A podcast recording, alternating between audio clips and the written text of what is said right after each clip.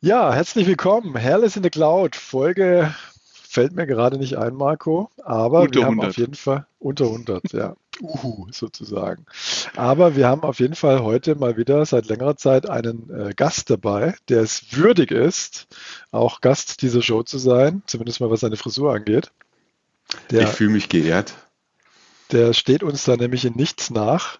Äh, freuen uns sehr, dass Florian Stöckel heute bei uns ist, ähm, unser Azure Lead bei Glycania GAB. Und ja, meine erste Frage, äh, Florian, wie geht's dir denn überhaupt jetzt so zwei Tage nach dem Aschermittwoch? Ja, sage ich mal, vielen Dank für die Einladung erstmal. Ne? Also ich warte ja schon lange darauf, arbeite auch schon Jahre an meiner Frisur, dass das mal wenigstens klappt. Und ja, zurück auf deine Frage. So langsam regeneriere ich mich wieder. Ne? Also es war ein hartes Wochenende. Donnerstag noch auf dem Cloud Security Day, dann ab, ab ins Karnevalgetümmel. Und dann waren eigentlich so fünf Tage lang, ich glaube mal so insgesamt zehn Stunden Schlaf werde ich schon zusammenbekommen haben. Aber war schön, war steil, war endlich wieder Fasching, war endlich wieder gemeinsam feiern. Und das war es auf alle Fälle wert. Und dann nimmt man auch mal so zwei Tage, ja, in den Seilen hängen Kauf. Aber es geht wieder, ne? Ist ja schon wieder fast Wochenende. Das hätte ich mir ja fast, fast denken können, da du auf unserem äh, Glück und Kanja GRB Twitter-Handle mit Fasching gefeatured wurdest, dass das dir näher am Herzen liegt. Aber jetzt macht das Ja, alles viel mehr Sinn. also jetzt ohne hier Werbung zu machen, ne, äh, so, ne, wir hatten dies, dieses Jahr als, als, als exklusiven Mainstage-Act die Easy Glück aus, direkt aus Malle da, ne? Ist auch eine sehr angenehme Person, bekannt aus dem Megapark äh, auf Malle.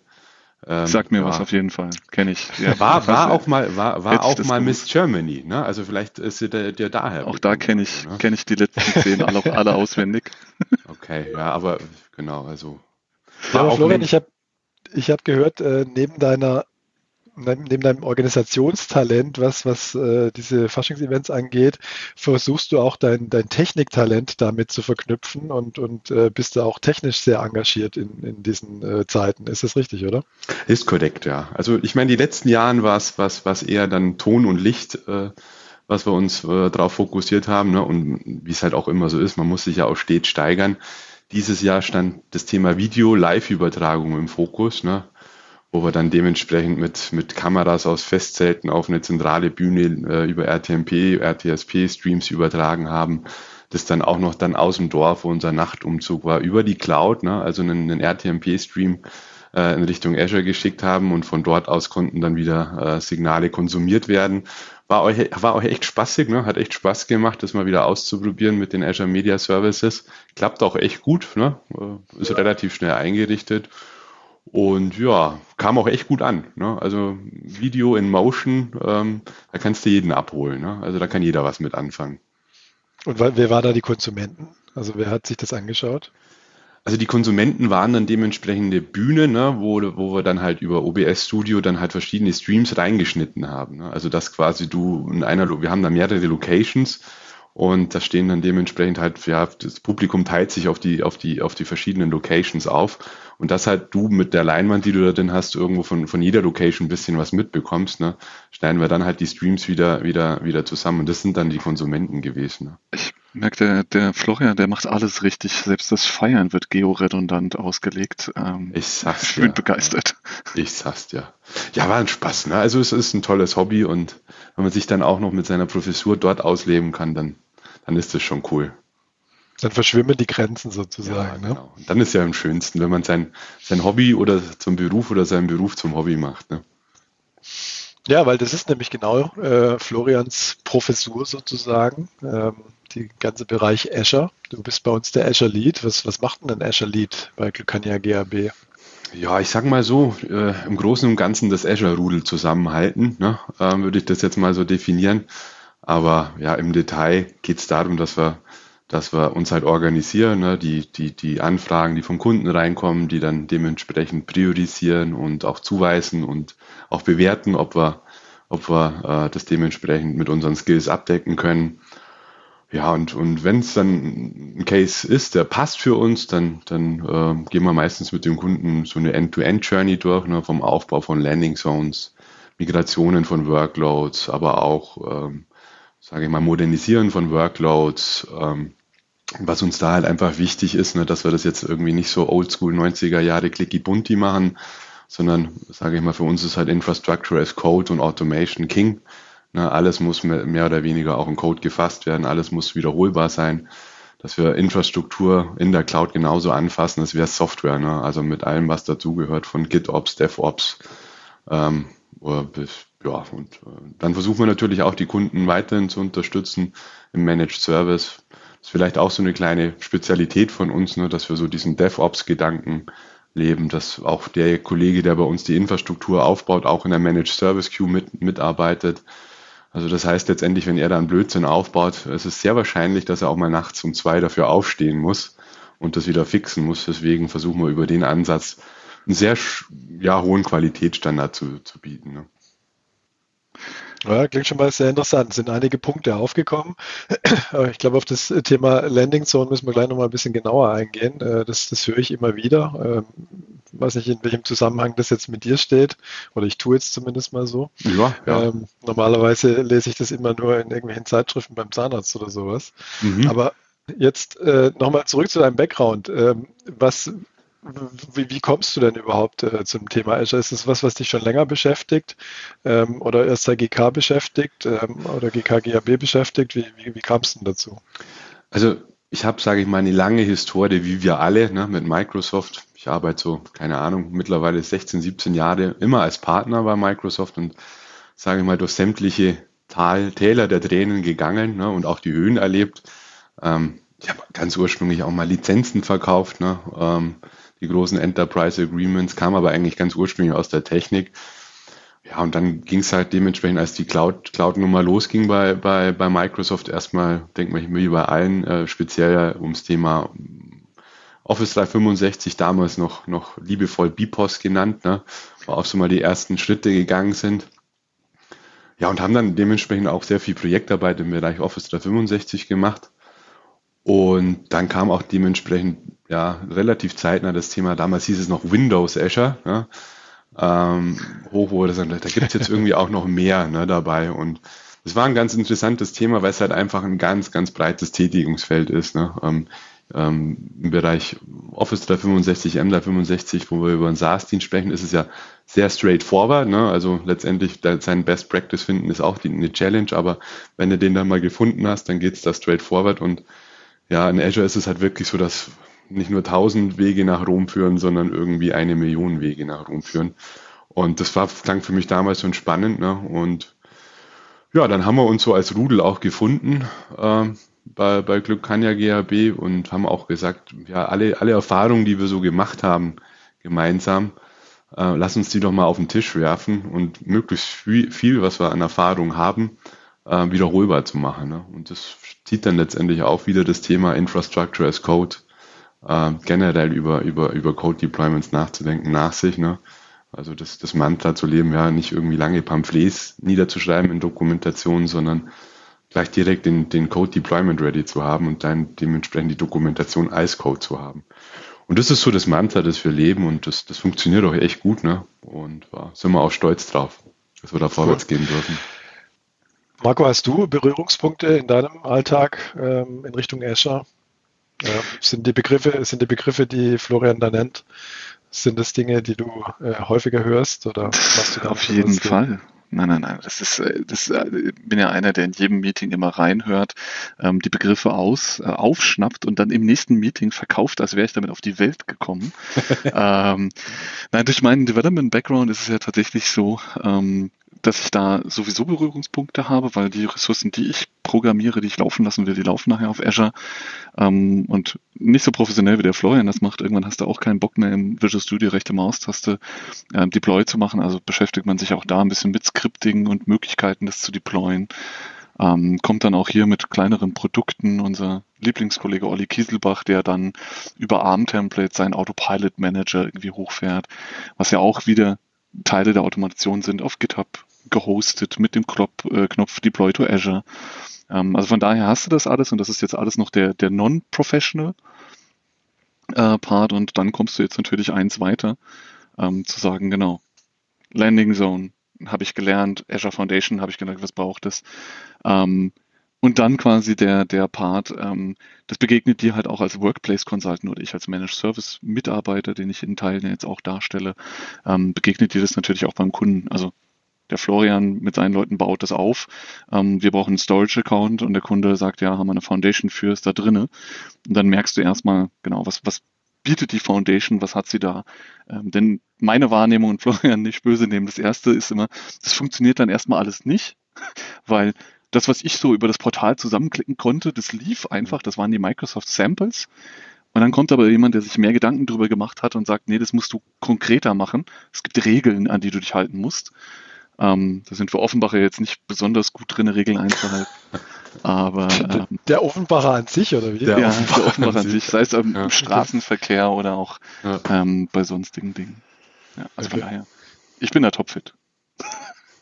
Also ich, ich stelle mir das im Grunde genommen so vor, wenn ich äh, an meine Zeit als äh, ja, AD-Experte zurückdenke, äh, Active Directory, Exchange-Experte äh, vor vielen, vielen Jahren, da hat man natürlich sich auch hingesetzt und hat erstmal versucht, irgendwie alles in ein gewisses Regelwerk zu bringen. Ja? Man hat sich über Naming Conventions Gedanken gemacht, ja, wie soll das AD aufgebaut sein, wie sollen die Gruppen aufgebaut sein, wie sollen die EU-Strukturen aussehen und so weiter, um diesem ganzen Moloch irgendwie Herr zu werden.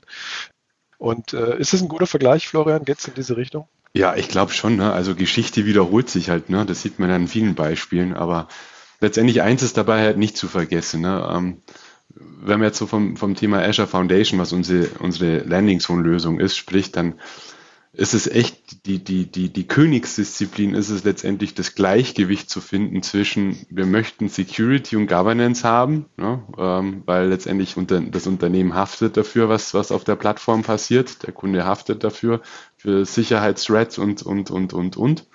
Ähm, auf der anderen Seite möchten wir natürlich auch eine gewisse Flexibilität äh, und, und Agilität anbieten, dass wir nicht so eine neue Burg bauen, die dann einfach keiner nutzt. Ne? Also mein, mein Lieblingssprichwort ist halt immer so, die Cloud ist halt nur eine Kreditkarte weit weg. Ne? Wenn ich meinen internen Kunden äh, nicht, nicht zufriedenstelle und, und dem auch Service anbiete, dann macht er halt einfach was Eigenes. Ne? Das ist relativ easy im Cloud Age, ne? sich selber Infrastruktur zu holen und das möchte ich ja als Unternehmen wiederum vermeiden. Ne?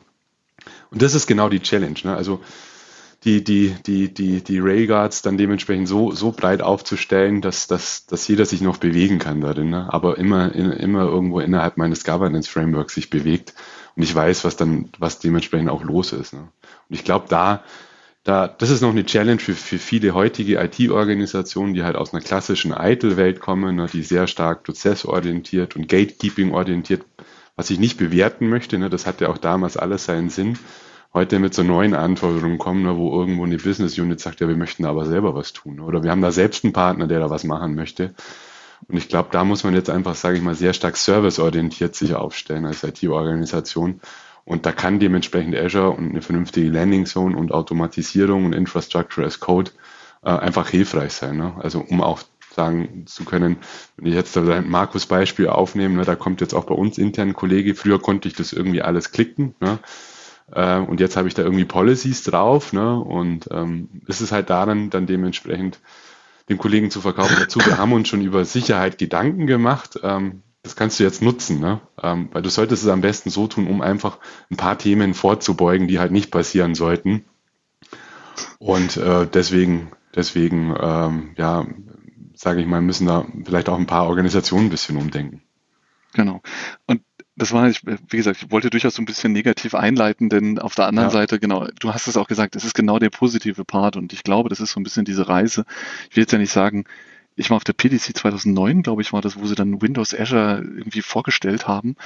Ähm, das ist jetzt schon eine Weile da, aber viele Unternehmen beschäftigen sich auch, es gibt ja unterschiedliche Reifegrade, auch Stück für Stück dazu und auch ich wie gesagt, ich sitze vor meinem Visual Studio und mache das und es ist gar nicht eben eure Schuld, dass ich damit nicht klarkomme, sondern eigentlich ist es meine Schuld. Denn diese, diese, du hast es gerade gesagt, wenn ich dort Scheiße baue, Scheiße deploye und deswegen ein, ein Incident entsteht, dann liegt es daran, dass ich nicht aufgepasst habe. Ja, das ist genau das, dass diese Railguards, die du genannt hast, die da vorhanden sind, dass ich da eben in der Lage bin, das aufzunehmen und davon auch zu lernen und einfach zu sagen können, hey, ich wusste gar nicht, dass es das gibt. Ich wusste gar nicht, dass mir das passieren kann. Das heißt, wir gar nicht wissen, wie viele Cloud-Instanzen da draußen unterwegs sind, die total offen sind, wo ähm, Man muss ja nur mal im, im GitHub einfach mal nach dem typischen Pattern für Microsoft Storage Accounts suchen. Da würde man sich wundern, auf wie viele Storage Accounts man da drauf zugreifen kann. Ja, und das sind genau solche Dinge, ähm, das nochmal eben auf den nächsten Level zu bringen. Und da gibt es bestimmt viele Dienstleister, die das auch gut können, ja, die sich in sowas rein integrieren. Äh, meine Erfahrung ist immer dieses, genau, wir haben jetzt hier eine Landing Zone, wir haben Vorgaben. Du musst mir einfach sagen, welche Ressourcen, welche Provider brauchst du, die da drinnen zur Verfügung stehen. Und der andere sagt, ja, keine Ahnung. Also ich konnte bei mir einfach ein Keyword erzeugen. Der hat es einfach gemacht in der Oberfläche. Mhm, ja. Genau. Und das war genau mein erstes Aha-Erlebnis. Noch nicht mal in, in so einem Landing Zone-Konzept, sondern als ich das erste Mal in einer neuen Umgebung geskriptet habe und der partout den Keyword nicht anlegen wollte, das habe ich einfach nicht verstanden. Die Oberfläche macht dir das dann automatisch. Und wie gesagt, von daher ist es eine geile Lernkurve durch diese Rails und dann eben mit der nötigen Kompetenz gemeinsam quasi da auch vorwärts zu kommen und das auch dann Enterprise Ready oder tatsächlich einfach professionell zu machen. Ja, und ich glaube, was halt auch noch dazu kommt, also absolut richtig erkannt, ne?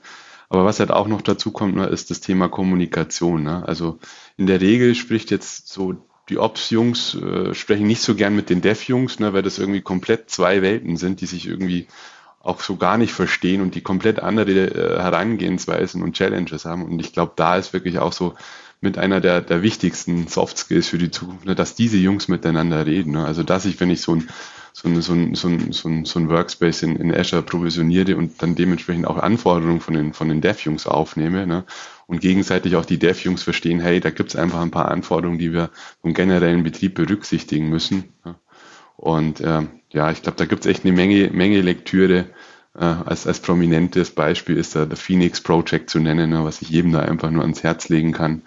So die DevOps-Bibel, ne, recht lustig geschrieben ähm, als Novelle, als IT-Novelle. Ist eigentlich so für uns alle eine Pflicht, eine Pflicht, äh, eine Pflichtnummer mal zu lesen. Finde ich echt cool. Kann ich nur empfehlen. Wir legen den Affiliate-Link unten in die Show Notes rein.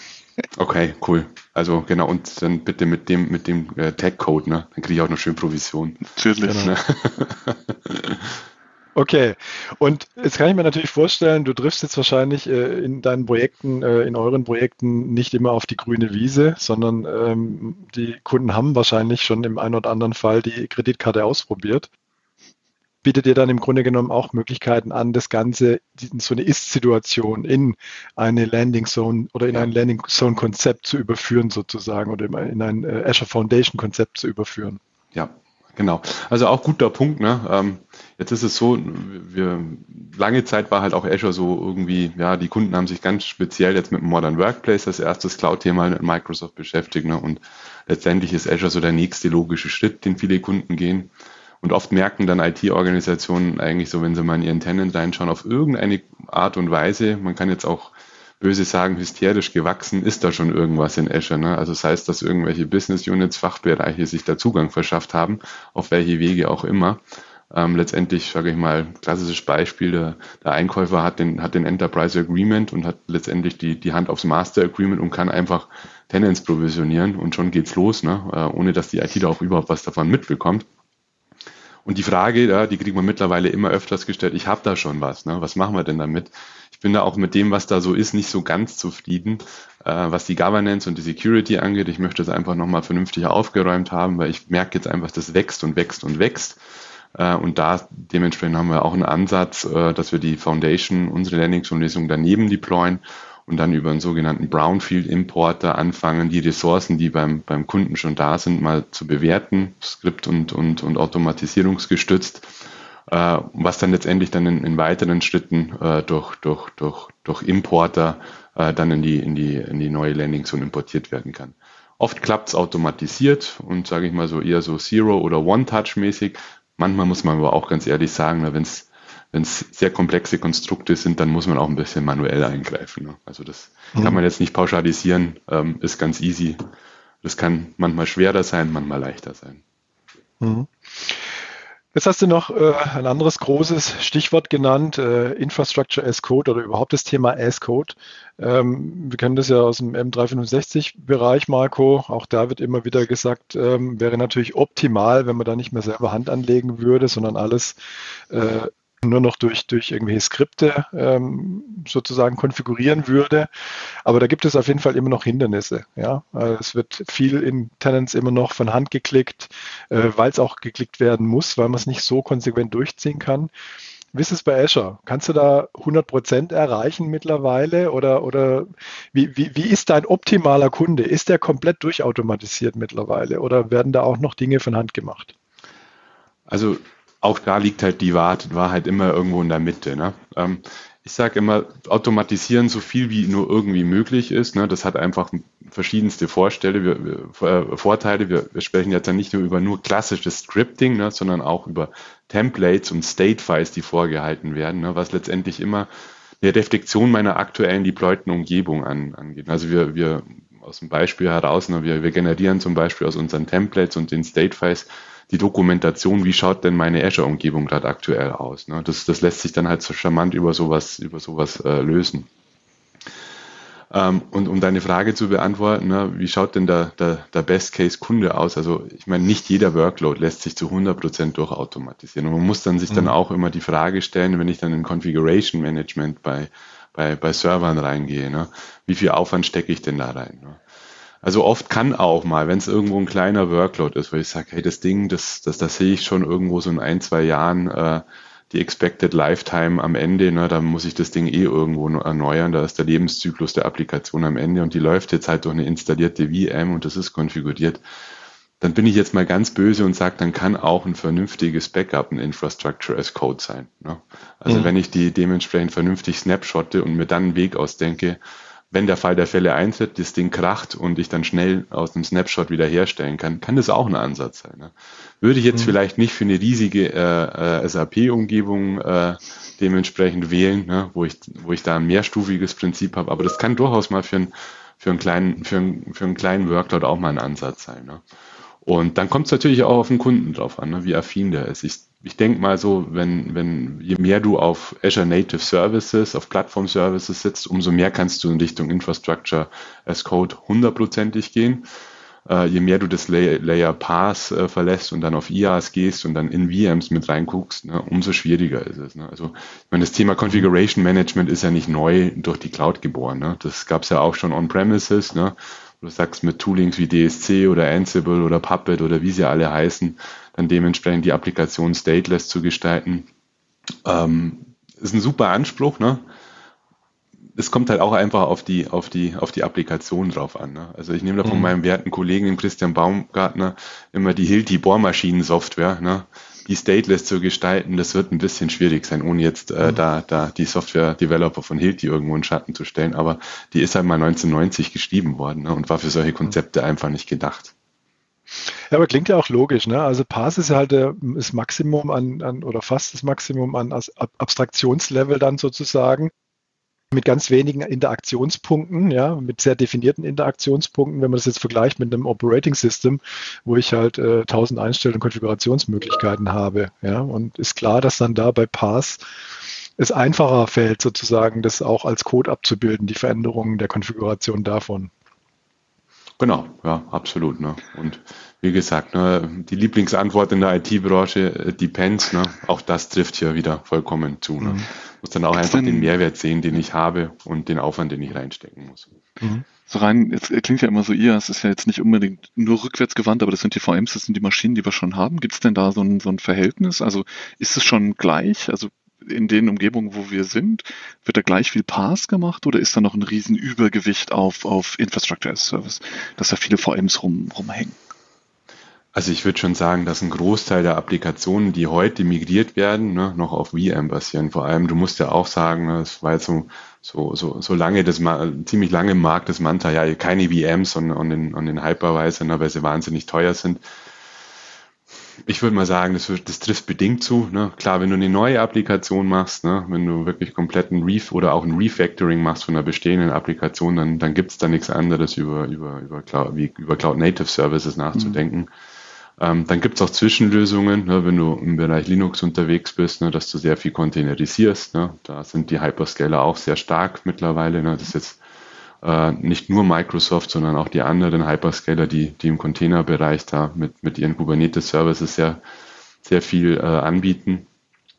Aber wenn Zwischenlösung, genau, wenn jetzt Zwischenlösung sagt, war das nicht abwertend im Sinne von Übergang von A nach B, sondern genau. zwischen beiden, okay, alles klar. Genau, also da, da, das ist letztendlich so auch der, der, der Best Practice. Ne? Also wenn ein Kunde jetzt wirklich sagt, er hat den Treiber, ein Datacenter leer zu machen, ne? ähm, weil das Lease ausläuft, weil er ein Hardware-Refresh-Cycle geht, dann sage ich mal, müssen wir uns jegliche Illusion wegnehmen. Ne? Dann ist das ein Lift-and-Shift-Szenario, wo wir die VMs rüberziehen.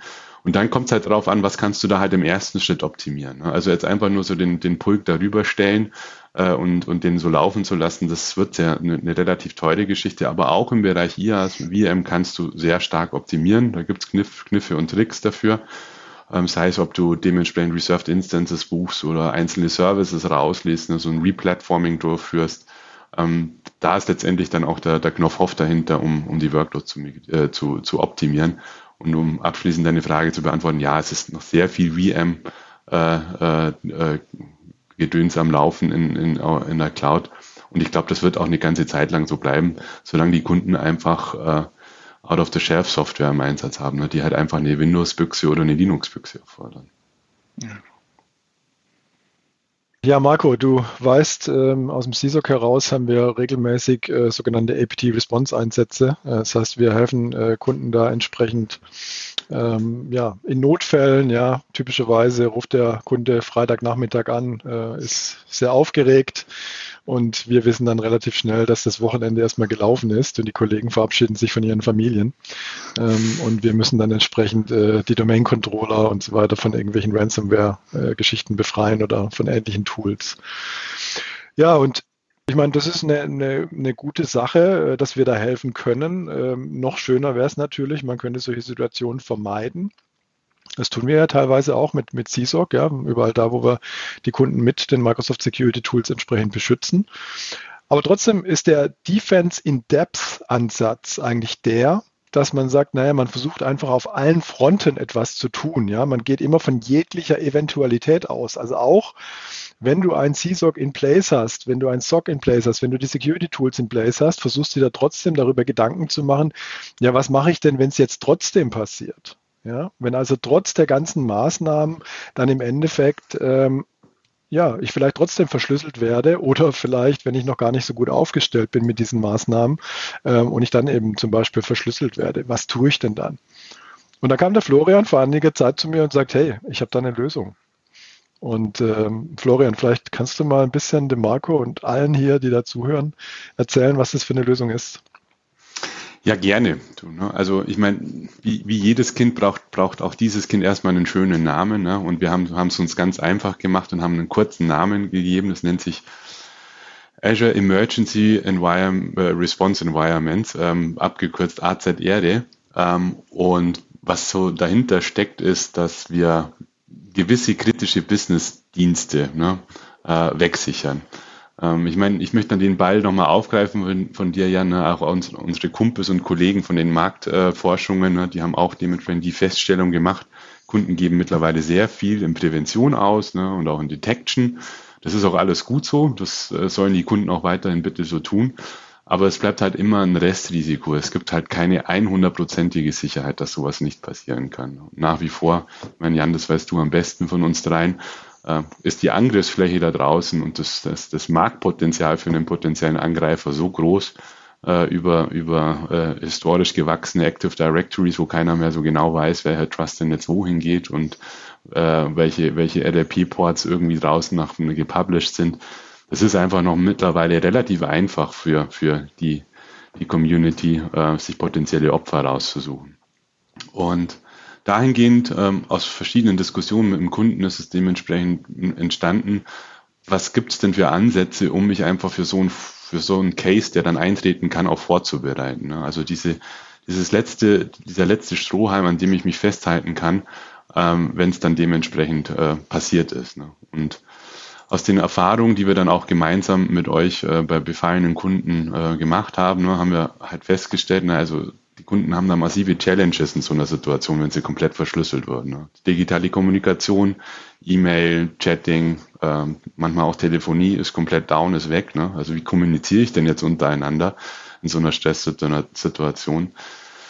auch ein großer Punkt ist, ne, nach so einem Befall, ne, also ich habe Gott sei Dank meine Backups ne, ähm, und von dem kann ich auch wieder herstellen, aber erstmal ist das komplette Vertrauen lost in die aktuelle Infrastruktur. Ne? Also welcher Netzwerkadmin kann mir denn jetzt in so einer Situation ein segmentiertes Netzwerk, wo er sicherstellen kann, da, da ist jetzt keiner drin, ne? Ähm, da kann jetzt keiner mitlesen, da kann es nicht gleich wieder passieren. Oder wer stellt mir eine Virtualisierungsplattform on-premises wieder zur Verfügung? Ähm, ja, und ähm, auch da ist es, ist auch die Cloud nicht davor gefallen. Ne? Also wenn wir dann mal den Tenant angucken beim Kunden, der kann genauso befallen sein. Ne? Wir haben es Gott sei Dank noch nicht gesehen, aber was durchaus in naher Zukunft äh, auch passieren könnte, ist, dass der Zugang zu meinem Tenant blockiert wird, ne? weil sich die Angreifer dementsprechend durch, durch äh, elevated haben über Lateral Movement Pfade und ich auch nicht mehr auf meine, meine, meine, mein Azure AD, sprich auch meine Office 365 Dienste nicht mehr darauf zugreifen kann. Und was wir halt auch festgestellt haben, ist, ne, ähm, so die erste Idee, die wir dabei hatten, ist, ähm, lass uns doch so eine Situation nutzen, um vom, vom Greenfield anzufangen. Ne? Also jetzt ist das Kind im Brunnen gefallen und jetzt bauen wir alles Cloud Native und bauen uns wirklich schön, wie es jetzt modern ist. Ne? Ähm, wo wir dann aber auch relativ fest, äh, schnell festgestellt haben, das ist ein Ding der Unmöglichkeit. Ne? Also gerade was das Active Directory angeht, ne? meine Domäne, die von SAP Single Sign-On und was weiß ich für, für, für, für Diensten erwartet wird, meine ganzen Member-Server, die ich wiederherstellen möchte von Snapshots und so weiter, letztendlich komme ich da, Ding, da um das Ding nicht drum, meine Domäne erstmal wiederherzustellen. Ne? Und das ist auch wirklich der erste, erste Ansatz, mit dem ich da anfange. Ja, und dann gibt's auch noch so ganz witzige Situationen, ne, dass, dass äh, der Kunde eine, eine, eine, eine äh, Cybersecurity-Versicherung hat, ne? Und der dann erstmal einmarschiert und äh, die Cybersecurity-Versicherungsgesellschaft uns erklärt, äh, ihr fasst jetzt hier erstmal gar nichts an. Ne? Mhm. Sondern jetzt kommen erstmal unsere Forensiker und stellen erstmal die Schuldfrage dar. Ne? Haben wir schon oft erlebt, ja. Ja, also was dann auch wirklich eine krasse Situation ist für den Kunden, ne, das sagt die Versicherung, ihr könnt jetzt gern loslegen, ne, wenn ihr das anfasst, dann ver verliert ihr aber euren Versicherungsschutz, ne, sind wir raus, ne, ist euer Thema. Ähm, genau, und was halt auch noch zu berücksichtigen ist, ist eine brutalste Stresssituation ne, in so einem Case. Ne? Also keiner weiß jetzt erstmal, was ist zu, als erstes zu tun, mit wem, mit wem spreche ich, welche Infrastruktur muss ich als erstes äh, wiederherstellen.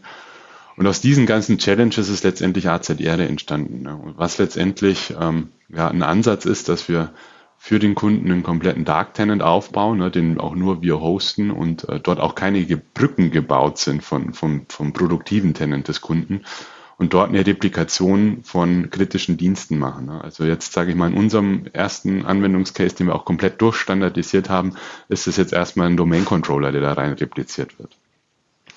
Wohl bewusst, ne, das ist über VPN angebunden, dass auch der Domain Controller verschlüsselt werden kann. Ähm, aber das ist dementsprechend auch so eine, so eine, so eine, so eine designierte Opferzone, wo wir sagen, da sind wir bewusst, dass der auch äh, dementsprechend verschlüsselt wird. Wir haben aber sehr wohl auch von dem Ding Backups, das entsprechend äh, über, über die Plattform-Services getrennt ist äh, von, von einem Root-Zugriff von einem Gastbetriebssystem. Zusätzlich, was wir in AZR auch machen, ist, dass wir dort äh, Warroom-Kommunikation anbieten. Ne? Wir machen über gewisse Automatisierungstechnologien, Exporte vom, vom produktiven Azure AD, wo wir dann Benutzerobjekte dort dumpen und von denen wir dann dementsprechend sehr schnell Warrooms und Warroom-Kommunikation wiederherstellen können. Sei es per E-Mail über Exchange Online, sei es äh, Teams Chaträume, Teams Channels zur Verfügung zu stellen, um einfach in den ersten Stunden äh, den, den Kunden wieder kommunikationsfähig machen zu, äh, äh werden zu lassen. Und das Ganze lässt sich natürlich auch über, über Applikationen, über kritische Applikationen, die der Kunde sonst noch definiert, erweitern. Ja, ähm, ich möchte wirklich davon abraten, dass wir da in dem Szenario meine komplette IT-Strategie, äh, meine komplette IT-Umgebung dort äh, ab wegsichert äh, als Backup. Das ist kein Backup, sondern es ist wirklich so der letzte Strohhalm. Was muss ich tun? Was hält mich in den ersten Tagen, wenn sowas vorfällt, überlebensfähig? Ne? Über diese Applikation äh, sollte ich nachdenken. Wir haben von unserer Seite als, als Microsoft House äh, Active Directory dort identifiziert. Was es für den Kunden dann im Speziellen für weitere Applikationen sind, das muss der Kunde letztendlich auch beiliefern und beisteuern. Wenn du jetzt ja, sagst, du hast ja, Du, du ja, hast ja ganz kurz, ganz kurz, ja, du hast ja ähm, da solche Szenarien in solchen Fällen, ja, ich glaube bei Maersk war das damals ähm, oder bei äh, ja, MSC, ähm, als, als die im Prinzip gebreached wurden weltweit, das AD down war und dann irgendwo in Afrika, das hat neulich einer auf dem Security Day erzählt, in Afrika irgendeinen Domain-Controller gefunden hat, der irgendwie schon seit einer Weile nicht mehr synchronisiert hatte. Und es war dann sozusagen das Letzte, was sie noch äh, irgendwie, wo sie sich festhalten konnten und so konnten sie die Domain Domäne dann zurücksichern. Ja. Und im Endeffekt ist es ja dieses Szenario komplett durchprofessionalisiert, das, was der Florian da gebaut hat mit seinem Team. Genau, ja. Also auch wenn wir dann anfangen, dementsprechend die Domäne wiederherzustellen, ne? also es sind halt sehr viele Sachen über Infrastructure as Code äh, abgebildet. Ne? Also das ist so eine Stresssituation, die dann eintritt, ne? und es ist brutalster Stress äh, dass sich da nicht Fragen gestellt werden, ja, welche Windows-Server-Version nehmen wir denn jetzt und welches Image nehmen wir denn jetzt überhaupt, ne? sondern das ist alles schon dementsprechend in Pipelines sowieso den roten Knopf, den man dann drückt, äh, äh, vorstellen ne? und wird dann automatisiert deployed, um da, sage ich mal, möglichst viel Arbeit äh, nicht mehr manuell zu machen, sondern so viel zu automatisieren, wie nur geht. Da lässt sich nicht alles automatisieren. Ne? Also wenn wir dann angefangen haben, die die Domäne, wenn die wiederhergestellt ist, ne, und da arbeiten wir dann auch sehr stark mit, mit, mit den Kollegen von, von Jans Team zusammen, die dann so einen wiederhergestellten, infizierten Domain-Controller mit, mit APT-Response dann säubern. Ne. Ähm, ich glaube, da kannst du viel mehr drüber erzählen, ne, was, was da dann letztendlich so, so abgeht. Ähm, aber dass wir dann, äh, wie gesagt, so viele Prozesse wie nur möglich automatisieren können. Und von dem Punkt an, ne, dann sieht dann die, dann schaut auch wieder jeder Kunde unterschiedlich aus, wie er seine Disaster Recovery Strategien dann weiterführt. Ne? Manche Kunden sagen, na, dann nehmen wir den Dark Tenant gleich als produktiven Tenant her, ne? arbeiten wir da weiter. Äh, manche möchten dann dementsprechend AVD-Hosts, ne, um Remote Desktop zur Verfügung zu stellen, weil meinen Clients kann ich ja irgendwie auch nicht mehr trauen. Ne? Die müssen mal alle gewiped werden, die müssen alle mal zurück ins Headquarter oder dementsprechend neu bespielt werden. Ähm, das sind dann die, die, die weiteren Wege einfach, sage ich mal, sehr schlecht für uns standardisierbar, weil dann verschiedenste Kundensituationen auf uns, auf uns zukommen. Ne? Genau.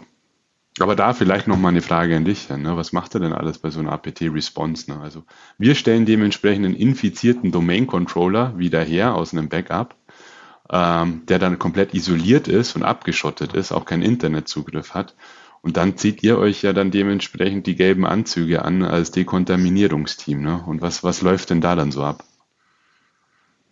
Ja, die Kollegen haben sich da ein äh, durchaus äh, komplexes Framework überlegt, eine, eine Best Practices Vorgehensweise, wo wir zum einen mal ähm, dann einen frischen Domain-Controller aufsetzen und ähm, da eine Synchronisation einrichten, dann den synchronisieren lassen, aber eben nur auf eine Art und Weise, äh, dass dann nur die Active Directory Daten dann synchronisiert werden können und jetzt nicht irgendwie auch sonstige Kommunikation zwischen den beiden Systemen stattfinden kann, sodass eben zum Beispiel eine Malware sich da äh, nicht äh, auf den neuen Domain Controller sozusagen weiter verbreiten könnte.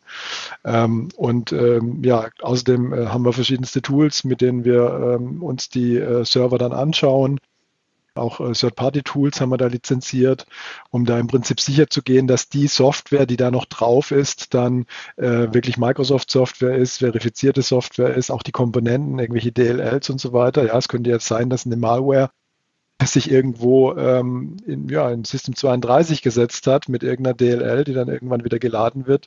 Die heißt so wie eine Microsoft DLL. Das findest du jetzt so ohne weiteres nicht. Da musst du dann mit Tools draufgehen, um dann da entsprechend die Signaturen zu überprüfen oder die Hashes zu überprüfen und so weiter. Und das sind alles Dinge, die da getan werden in so einem Einsatz. Und so schaffen wir es im Grunde genommen dann ähm, wirklich ähm, auf eine sehr effektive Art und Weise, weil der Kunde möchte natürlich, dass wir so schnell wie möglich zurück sind in der Produktion, aber dann trotzdem sicher genug, ja, um nicht Gefahr zu laufen, äh, in so einer Situation dann wieder ähm, ja irgendwas übrig zu lassen, was dann irgendwann später wieder an, zu einem Issue führt. Ähm, so diesen Mittelweg da zu gehen, ähm, dafür ist, ist diese, dieses Framework gebaut worden und das ist das, was die Kollegen dann in APT-Response-Ansätzen dann, dann äh, geltend machen. Ja, und da ist es halt optimal, wenn wir da im Grunde genommen schon auf so eine AZR-Umgebung treffen. Ähm, was uns da sehr viel Arbeit erleichtert und eben ja, uns nicht in eine Situation versetzt, wo wir da erstmal suchen müssen, äh, wo ist denn da ein Backup, wo können wir denn da ansetzen, äh, sondern da ist schon mal alles vorbereitet sozusagen ähm, auf diese Notfallsituation. Wahrscheinlich auch die, die saubere Umgebung hochzuziehen, weil ich mir vorstelle, das Datacenter ist überfallen worden. Genau, in welchen Netzwerkport kann ich jetzt noch irgendwas reinstecken? Ähm, wie mache ich das? Dürfte alleine das ja schon auch ein Riesenbenefit sein, zu wissen, genau, die also, vor allem, die da hochkommt. Genau, so aus Szenarien, da wenn ich mich da auch immer gern mit den Kollegen aus dem, aus dem Security-Team austausche, ne, das kann einfach mal so eine Entscheidungsfindung, ne? Also wo stellen wir denn, wo ist der Platz, wo wir anfangen zum Wiederherstellen? Das kann mal eine Woche dauern, bis so ein, bis so ein Sitzkreis einberufen ist und da sämtliche Risiken äh, abgeklatscht sind. Ähm, das können wir halt mit dem Ansatz über AZR in wenigen Stunden gewährleisten, ne? dass wir sagen, okay, das ist da dementsprechend der Acker, wo, wo das, das Bäumchen wieder zum Wachsen anfängt. Ne? Und von dort an fangen wir an zum Wiederherstellen. Ne? Und ich muss auch ganz ehrlich sagen, ne, also mit, mit den Her Wiederherstellen von den Domain Controller, da wird der Kunde dann noch nicht fertig sein. Ne? Aber das ist letztendlich der erste Schritt, der getan wird. Ne? Und um da, was da standardisiert äh, machbar, zu, äh, machbar ist, ähm, da versuchen wir das halt dementsprechend zu beschleunigen mit AZR. Mhm. Jetzt hast du auch von, das hat mich sehr hellhörig gemacht, äh, War Room Communication. Wir haben ja da ein sehr martialisches Wording auch immer. Ähm, ja, ist wichtig. Wording ist genau, alles. Ja. Glaube ich auch. Das klingt dann auch wichtig, wenn man dann gerade wenn zurück in den War Room muss. Ich kann nicht zum Abendessen kommen, Kind. Ja. Äh, aber äh, was mich jetzt, du hast dann auch schon gesagt, es geht um E-Mail-Kommunikation, um potenziell Teams-Kommunikation. Das heißt, da geht es jetzt nicht darum, quasi auch irgendwas anderes zu finden, keine Ahnung, da einen Jabber-Server hochzuziehen, um dann quasi auch wirklich losgelöst zu sein, denn ähm, ja, ich glaube, eure Szenarien sind jetzt nicht das, was ich jetzt dachte. Wir hatten jetzt letztens tatsächlich ja selber alle am eigenen Leib die Erfahrung gemacht, dass Teams mal für zwei, drei Stunden wirklich weg war. Und die Frage war, wie können wir kommunizieren? Ja, wir haben per Realm Join an die Windows-User eine Nachricht geschickt mit, alles wird gut, wir arbeiten dran. Ähm, aber die Kommunikation auch im Team, das ist ja das, was, glaube ich, in der Situation viel, viel, viel wichtiger ist, mit, keine Ahnung, was macht man da? Also ruft man dann einfach per Telefon an und schaltet sich zusammen oder ähm, ich traue mich es kaum zu sagen, da gibt es einfach eine schöne WhatsApp-Gruppe, in der das dann alles passiert. Ähm, habt ihr da, also ist das auch so weit durchprofessionalisiert zu sagen, hey, das ist den Client, das ist ein Web-Client. Wir haben ja einen IRC-Server aufgestellt, mit dem wir quasi die ersten zwei Tage überleben können. Authentifiziert ja, also, und sicher. Ja. Genau, also man, man muss ja einfach sagen, das sind jetzt zwei unterschiedliche Szenarien. Ne? Das eine Szenario, das du beschreibst, dass, dass Microsoft auch mal ein Outage hat ne? und mal für zwei Tage mhm. lang, äh, für zwei Stunden, Entschuldigung, äh, Teams und, und Exchange steht. Ne? Das ist ein anderes Szenario, wenn jetzt dediziert ein Kunde verschlüsselt wird, der wird aus seinem Tenant ausgesperrt. Mhm. Ne? Seine, sein, seine, sein, sein auf sich registrierter Tenant, der ist nicht mehr zugänglich für ihn. Sprich, er kommt auch nicht mehr auf seine Postfächer zu, auf, sein, auf seine Teams-Kommunikation. Äh, und für dieses Szenario ist es gedacht. Da haben wir was im Petto und das sind dann auch die, äh, die Microsoft Native Toolings. Ne? Also da geht es um Office 365 okay. äh, Seeds, die wir automatisiert hochziehen können. Ne? Ähm, manchmal, also in manchen Szenarien möchte der Kunde dann für alle User haben, was ich dann immer sage, ja, okay, nee. ein bisschen oversized, aber ja. da geht es dann eher um so, was wir ein schönes Wording gefunden haben, eine Designated Survivor äh, User Group. Ne? Wir sagen, es sind 200 User, die, die VIPs, die IT, die, die Geschäftsführung, die dann deployed wird in, in, in Office 365 und dann wieder Zugang zu, zu Funktionalitäten wie Teams und, und Exchange hat. Und ähm, das aber auch schon dahingehend professionalisiert, ne, ähm, dass auch da eine Domäne hinterlegt ist, die halt nicht on Microsoft heißt, sondern halt irgendwie auch schon auf den Kunden gemünzt ist. Ne? Wahrscheinlich nicht die gleiche wie in seinem produktiven Tenant, weil die ist dort drin gelockt. Äh, da kommt er gerade nicht drauf, aber dass halt er auch nach extern nicht irgendwie über ganz schwindlige Domains schreiben muss und blödester Fall ist, dass da irgendwie jemand sich äh, von den Usern dann alle anfangen, sich irgendwie ein Web.de äh, Postfach äh, zuzulegen und dann anfangen. Weil das kriegst du nie wieder los. Ne? Also ich habe jetzt gehofft, du sagst, eine WhatsApp-Gruppe für das Unternehmen gründet, aber ähm, auch das kann man tun. Ne? Also der, ja, da, da, das passiert das auch pragmatischer Ansatz, sage ich. Ne? Also Nein, aber genau darum ging es mir. Spricht auch nichts dagegen im Endeffekt. Ja. Ne? Also das sind auch Dinge, die wir in unseren Preventive Services Workshops durchaus auch ansprechen. Ja, wie bereitet man sich darauf vor? Ähm, jetzt auch meine allerersten Kommunikation, ja, ähm, wenn es gerade losgeht, ja, dann ist auch schon mal ganz gut, äh, wenn man da mal im IT-Team zumindest mal irgendwie eine schnelle Kommunikation hochziehen kann. Und das, das Medium spielt dann keine Rolle. Ich glaube, Data Protection und, und Compliance und so weiter spielt da erstmal nicht so die Riesenrolle jetzt. Also, ähm, also wenn du halt an der Stelle dann ein GDPR-Audit hast, an diesem Tag, wo das passiert, ich glaube, da sitzt dann, ja. schickst du den Auditor wieder heim, glaube ich. Aber mir geht es ja drum und ihr, was ihr mir ja gerade verkauft, ist ja quasi, sich auf diese Situation vorzubereiten. Da kann dir keiner was sagen, wenn du überrascht wurdest und du musst starten. Nur, wenn du dich auf diese Bedrohung vorbereitest, dann dafür WhatsApp einzusetzen, wäre meiner Meinung nach eine der dümmeren Varianten. Ähm, wenn du dich ja vorbereitest, geht es ja genau darum, diesen IT-Kreis zu nehmen und einfach, wie gesagt, ja. neben dem, was sie auch Infrastruktur liefert, auch einfach Vorgehen zu haben, zu sagen, hey, ähm, das ist unser AZ, also die AZR-Umgebung muss ja auch irgendwie gemacht werden. Wie komme ich denn jetzt an mein Passwort für den Teams-Account da drinne? Ja, Absolut. Das ja irgendwie ja. zugestellt werden. Also keine Ahnung. Genau, ganz genau der Punkt. Ne? Also das wollte ich auch noch gerade noch, noch ergänzen. Ne? Also AZ-Erde ist eine technische Umsetzung, ja, wie man sowas herstellen kann. Da gehört noch eine ganze Menge zu, zu einer vernünftigen Business Disaster, äh, Business Continuity und Disaster Recovery Lösung. Da gehören Prozesse dazu. Ne? Wie komme ich denn an meine Nutzer raus? Wird das Passwort per Brieftaube verschickt oder per Rauchzeichen oder, oder äh, gibt es irgendwie ein Standardpasswort, das jeder Nutzer erstmals von, von Haus aus bekommt? Wie hole ich Geräte rein, die ich draußen habe? Ne? Gibt es da einen Prozess? Das ist wirklich nur ein Baustein von so einer kompletten, kompletten äh, BCDR-Strategie.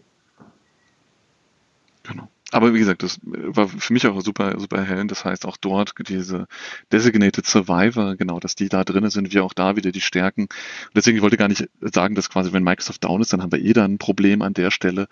Aber genau, wenn ich jetzt verschlüsselt bin, dann ist das mein Problem, meine Kommunikation ist tot. Und da jetzt, wie gesagt, sauber und wie gesagt, nutzt selber WhatsApp, will das auch gar nicht zu sehr ins Lächerliche ziehen. Nur ähm, das klingt für mich immer nach der unvorbereiteten Situation. Ja. Und hier geht es ja darum, ähm, das zu haben und äh, mit den Bordmitteln, die er bereitstellt, ist alles da, dass sich jedes Unternehmen dann für sich entscheiden muss, nehme ich die VIPs mit, nehme ich nur das IT-Team mit, ähm, was ist meine Zeitraum, wann ich quasi wieder plane, auf den alten Tenant zurückzuwechseln mit Basisdiensten, ähm, genau, die mehr Vorbereitung ich habe und desto mehr bin ich dann natürlich auch in, in Sicherheit und die Hektik verschwindet natürlich ein bisschen. Genau. Ja. Sehr cool. Ja, Marco, ist ja toll, dass du ähm, da so viel jetzt mitgenommen hast von diesem AZR. Ähm, hörst du das zum ersten Mal oder hast du da in der Vergangenheit schon mal das ein oder andere drüber gehört? Also ACR habe ich bei uns schon mal aufgeschnappt und äh, generell muss ich sagen, habe ich auch da eine ganz lange Historie. Ich bin ja hier in der Nähe von Frankfurt, hier gibt es viele Banken ähm, und das heißt, äh, der K-Fall-Test ist mir schon seit 15 Jahren bekannt, äh, mhm. denn das ist genau das, was, was die Banken, glaube ich, durch. Es gibt bestimmt auch andere Bereiche, die das machen müssen.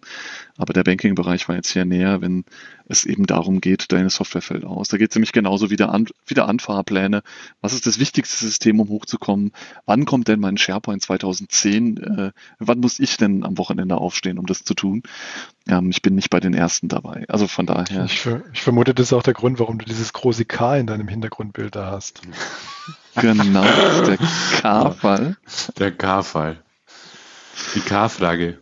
Ja, und genau. was ich auch ganz wichtig finde, das kam jetzt auch gerade noch in den Sinn, Marco, ne? Also ein Backup ist nur so gut, wenn du das auch testest, dass es zum Restore wieder geht. Ne? Und das machen wir auch, sage ich mal, im Managed Service für, für AZ Erde, ne? dass wir dem, die, die, die Dienste, die wir da wegsichern und wegschreiben, auch einmal im Monat, äh, wenn es der Kunde auch öf öfters möchte, äh, auch gerne öfters, auch dementsprechend äh, testen, dass das wieder hergestellt wird dass dann konsistentes Backup da ist, ne? äh, konsistentes Backup da ist, dass die Applikation geprüft werden kann vom Kunden.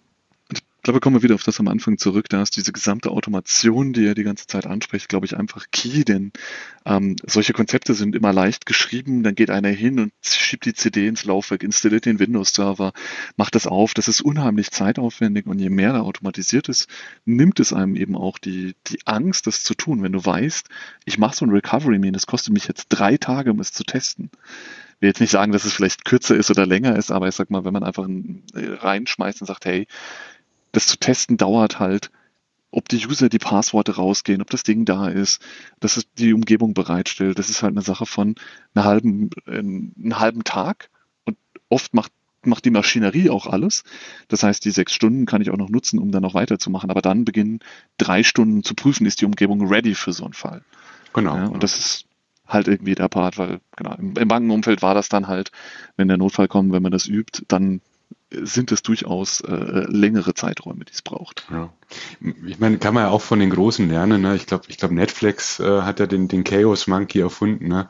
dass die einfach sagen, die lassen jeden Monat einfach Rauch in die Bude rein. Ne? Also die, die, die lassen die lassen mit Absicht Fehler passieren ne, in deren Umgebung ne, und, und, und opfern äh, Zonen, um dass die komplette DevOps-Truppe äh, da dementsprechend in der Übung bleibt. Ne. Das, das kann man ja gleich kom komplett gleich sehen wie mit der Feuerwehrübung. Ne? Also ja. Wo die, wo die Kollegen sich dann mal am Wochenende oder unter der Woche abends treffen und den Einsatz prüfen ne, und prüfen. Ne? Und deswegen glaube ich, ist es schon wichtig, da auch eine gewisse Kontinuierlichkeit in der, in der, in der, in der Übung äh, dementsprechend zu gewährleisten. Und das machen wir dann halt dementsprechend mit den monatlichen Restores.